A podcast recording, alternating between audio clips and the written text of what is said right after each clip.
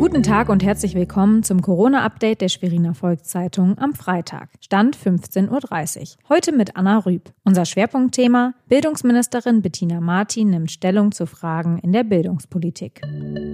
Das sind unsere regionalen Nachrichten im Überblick. Firmen und Privatpersonen in Mecklenburg-Vorpommern haben Probleme bei der Zahlung von Mieten. Das geht aus einer Umfrage des Verbands Norddeutscher Wohnungsunternehmen hervor. Demnach seien 348 von 1372 untersuchten gewerblichen Mietverhältnissen von Zahlungsschwierigkeiten betroffen. Mit 145 Betroffenen habe es mittlerweile eine Einigung auf Teilzahlung oder Stundung gegeben. Bei Privatwohnungen haben 405 Mieter Schwierigkeiten. Mit der Hälfte hat es eine Regelung gegeben.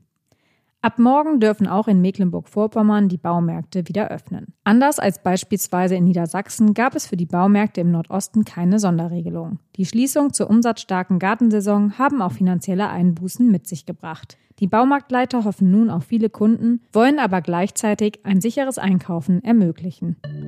Ab dem 27. April öffnen in Mecklenburg-Vorpommern wieder die Schulen. Wochenlang waren sie wegen der Corona-Pandemie geschlossen.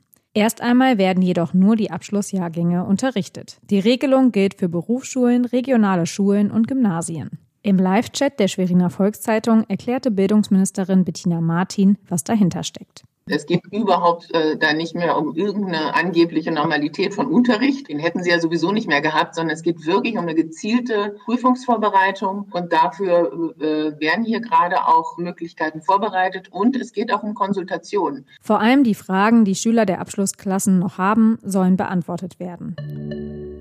Das war unser tägliches Corona-Update. Weitere Nachrichten und Hintergründe zum Virus gibt es jederzeit auf svz.de-corona. Bleiben Sie gesund.